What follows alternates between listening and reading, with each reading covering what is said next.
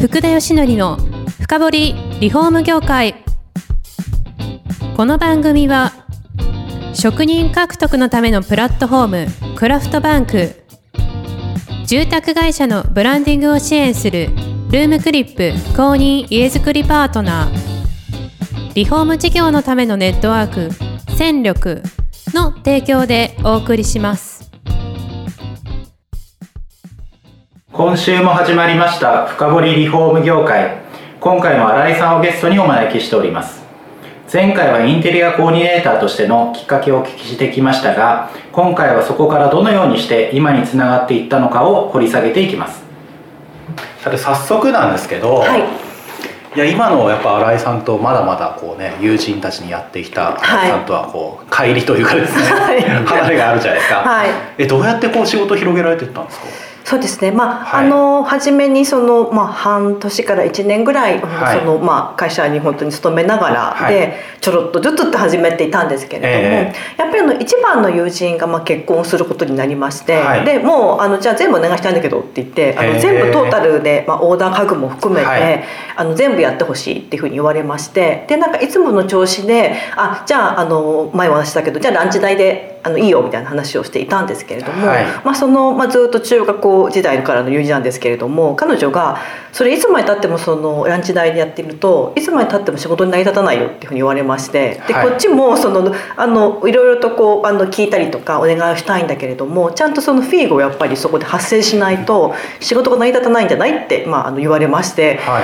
あ確かにというふうにまあ思ってでそこでそのやっぱりきちんとその自分の中でそのやっぱりフィーを設定をしてそのはい。きちっとそのまあ友人だけでもちゃんときちっとフィーをもらって、まあ、プロとしてまあ仕事をするっていうまあ機会がありまして、はい。でそこがやっぱり私の中では一つ、まあ、あのずっと就職をってずっと思ったんですけれどうもん。あもうこれだったらもうフリーで自分であの仕事をしようっていうふうにまあ決めまして、はい。であのもともといた会社を辞めてあのじゃあフリーでやっていこうってことでまあスタートをするっていうふうになりましたね。それがちょうど何年くらい前なんですそれがだから多分ちょうど、まあ、あの学校スクールを卒業してはい。1年後ぐらいだったと思いますのでまあ、それを考えると本当に、まあ、かれこれ20年ぐらい前かと思うんですけれども。いやでもよく決意されましたよね。なかなか多分その時ってまだそのじゃあフリーでやってる方って、はい。まあ、あの先生方とかもいらっしゃっていろいろと相談のも乗ってもらったんですけれども、はい。まあ、あんまりやっぱりそのいらっしゃらなかったのでどんな感じかは本当に手探りでだからそのフィーの設定とかも別に決まってるわけではないので、はい。もう自分でやっぱりその辺をこう考えながらその契約書とかどうしようとか、まあ、そういうのも考えながらでスタートしましたね。いやでも保険の独立じゃないですけど、はい。なんか友人知人終わったらもう仕事ないみたいな、はい。そういう世界あったあったりするじゃないですか。そうですね。えどうやってでもねやっぱりその友人たちが、まあ、今まあ恵まれてるのもあったと思うんですけれども、やっぱり友人が、まあ、のお家をさせてもらってそこからまたその友人だったりとか、あのその例えばご両親だったりとか、は妹さんだったりとかもう本当にその広げて なんかまあ要はもう「しまちゃんに頼んでよかったよ」って一言やっぱり言ってくれて「あじゃあ私もお願いしようかな」みたいな感じでそこからまああのお仕事があの少しずつ入っていってであとはやっぱりちゃんとその写真を撮影をさせてあのもらえていたので、まあはい。その要は自分の事例っていうところも持っていてでその、まあ、ある時その、まあ、友人また違う友人なんですけれどもちゃんとやっぱそのホームページを作らないと、うん。あ何ができるかって分かんないじゃんっていうふうに言われて、はい。確かにとも思いましてであのたまたまその友人の知り合いでそのサイトを作ってくださる方がいらっしゃってもう本当にそれもお安いお値段で、はい。一番初めのまあサイトを作ってもらってでそこにまあ自分のもちろんプロフィールもそうですしまあ、あのまあコンセプトもそうですしなおかつその事例を出していくっていうのとあとそのブログをまあはい。スタートさせまして、まあ、それがやっぱりきっかけでだんだんだんだん、まあ、ブログもやっぱりだからそういう意味では、まあ、自分の仕事の発信で、まあ、うん唯一の宣伝になるので、なるほど。もうやっぱり毎日あの更新をあのする、まあ、現場の様子だったりとか、はい。なんかプレゼンの様子もそうだしその事例もそうなんですけどを発信をしていたらだんだんだんだんその、まあ、要は全然知らない方うん。からもあのうちもあのすごくこの新井さんのあの事例素敵なので、はい。すごく好きな感じなのでお願いしたいですっていう形からで少しずつやっぱり仕事が入っていったところですね。なるほど、はい。でも当時はブログ書く人とかもうそんなにいなかったんじゃないですか？そうですね。多分そんなに、まあ、まだそこまで SNS ももねあの、まあ、なかったと思いますし、はい。まあ、ブログでやっぱりこう皆さん書かれている方がすごく多かったと思うんですけれどもインテリアのそのコーディネーターの方で、はい。多分その、まあ、やってる方って本当に数人かなっていうふうには思いますよね。そうなんですね、はい。え具体的に言うと、はい。どんなようなこう依頼がそこそういうものからこう入ったんですかね？あそうですね、まあ、やっぱりまあもうその時にその母校だったその町田弘子アカデミーで講師もしていたので、はい。まあ、少しずつちょっとずつセミナーだったりとか、うん。まあ、そのメディアの関連のお仕事もそのいただいたりしてたんですけれども、はい。そういうのもやっぱりそのブログとかでやっぱりこんな風なところでセミナーやりますだったりとか、はい。まあ、発信をすることで、まあ、見た方があじゃあ今度、まあ、この人まあ喋れるのかなってことで多分またお声掛けをくださったりとか、はい。まあ、メディア関連もそうなんですけれどもお声掛けくださったりとか。でテレビとかやっぱり出る出るとそれを見た方がたまたまそのやっぱり新井島で検索をしてブログを見に来てくださって、でそこからそのあ現場でこんな風にしてちゃんと現場にも来てやってくれるんだなとかあこんな風にプレゼンテーションするんだなっていうのを見てくださってなんかやっぱり信頼ができるなってところからまたお声掛けをもらったりっていう風になったので本当に初めはそれこそね、まあ、今はあれですけれどもあの1年間に本当に1件とか2件とかっていうレベルからのスタートではあったので。はい。いや正直すごい稼いでるかっていうと本当にも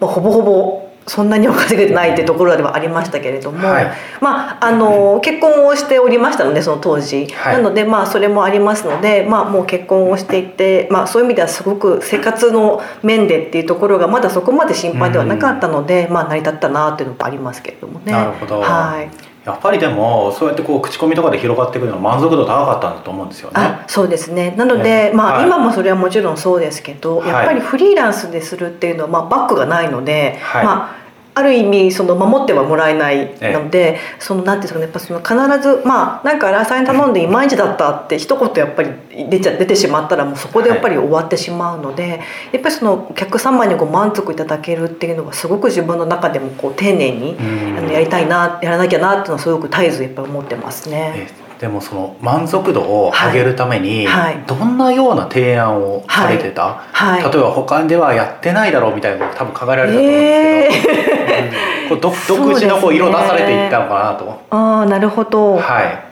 なんかまあやっぱりまあそれはその学んだインテリアスクールでもまあ徹底的にまあ学んだことでもあるんですけれども、はい。そのまあそのお客様のそのやっぱりまあただたださこの色が好きとかこのインテリアが好きじゃあこんな感じどうですかっていうその表層的なそのインテリアをきれいにするとか美しくするだけではなくて、はい。いかにそのやっぱりこうお客様のそのライフスタイルというかどんなことをこう考えてどんなことにこうときめいてでどんなふうにそこの空間で過ごしたいのかっていうのをやっぱりこう初めの初回の打ち合わせのそのヒアリングでどこまで聞けるかっていうのがやっぱりすごく大事だなと思ったので。はい。まあ、そういう意味ではその、まあ、ちょっと比較ができませんけれども例えばそのなんかインテリアのことだけじゃなくてはい。例えば最新の情報だったりとか、まあ、それがファッションとか食かもしれないですしそういういろんなものをこうアンテナを自分も張ってなんかそのいろんなことを聞き出すためにあのインテリアのことだけじゃない質問をやっぱりいろいろしながらであこういうことが好きなんだなとかあこんな風にあの考えてるんだなっていうのをこう探るって、探っていくっていうところを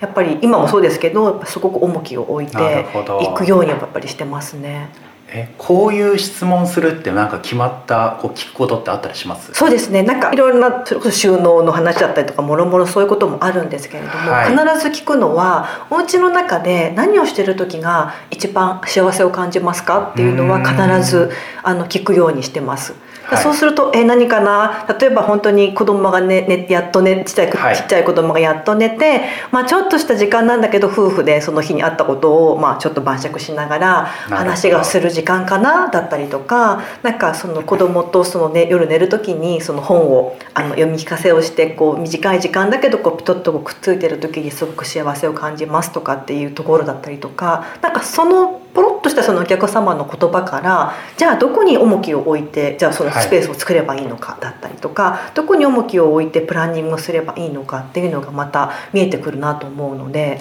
はい。その質問は必ずしてますね。へえなるほど、はい。パーソナリティにこうなるべく深くこうそうですねなのでなんはい。かそのためには多分私もなんだろう自分もこうか かっこつけてるとというか、はい。壁があるとそういうのって特に初対面で聞かなきゃいけないので、だからなるべくこうなんでしょうねおオープンマインドじゃないですけどあこっちのお話も。こっちの話ももちろん、うん、例えばまああの新井さん結婚されてお子さんいらっしゃるけどこういう時でどうされてました？みたいな話だったりとか、はい。まあ、そういうお話を例えばしたりだったりとかなんか結構オープンマインドでこう話をしていくっていうのはすごく大事だなと思いますね。ちなみにそういった話、はい。パーソナリティを探っていくっていうのは、はい。結構な時間をかけられるんですか？あそうですね。そういう意味ではあの結構その初回の打ち合わせまあ大体1時間半から2時間お時間いただくんですけど、かなり多分いろんな話を。あこんなになんかいろんなお話するんですねってやっぱりお客様。なんか本当にどんなインテリアが好きですか？とかじゃあこの辺はどんなあのどのくらいのサイズのソファーにしますか？みたいなこう、はい。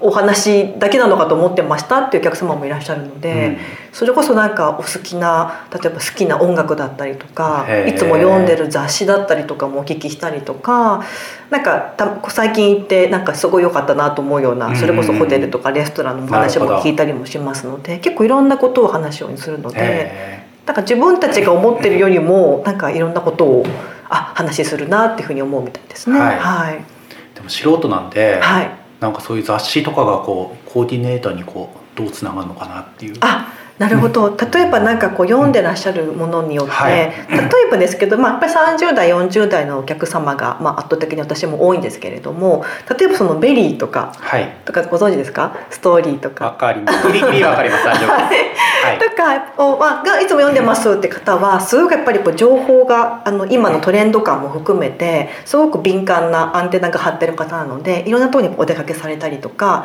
ちょっとそのプチプラでもその見栄えがよくそのファッションもそうなんですけれども、あのこう素敵におしゃれにっていうところがすごく好きだなって方だったりとか、逆に例えばその家庭画報とか、まあ、婦人画報さんとかっていうなるとちょっとラグジュアリーな感じだったりとかなんかその何にどういうところにこうアンテナを張ってるのかっていうのが分かるかなってところはありますね。これはヒントになりますね。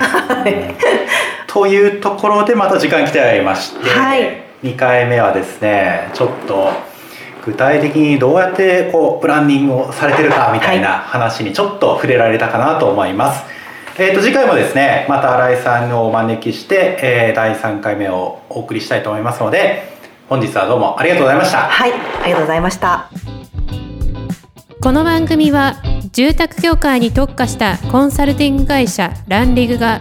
長年業界の今を追いかけてきた福田義則をパーソナリティに迎え確かな実績を持つスペシャリストを毎回お招きしてお送りしていきます。この番組は職人獲得のためのプラットフォームクラフトバンク。住宅会社のブランディングを支援するルームクリップ公認家づくりパートナー。リフォーム事業のためのネットワーク戦力の提供でお送りしました。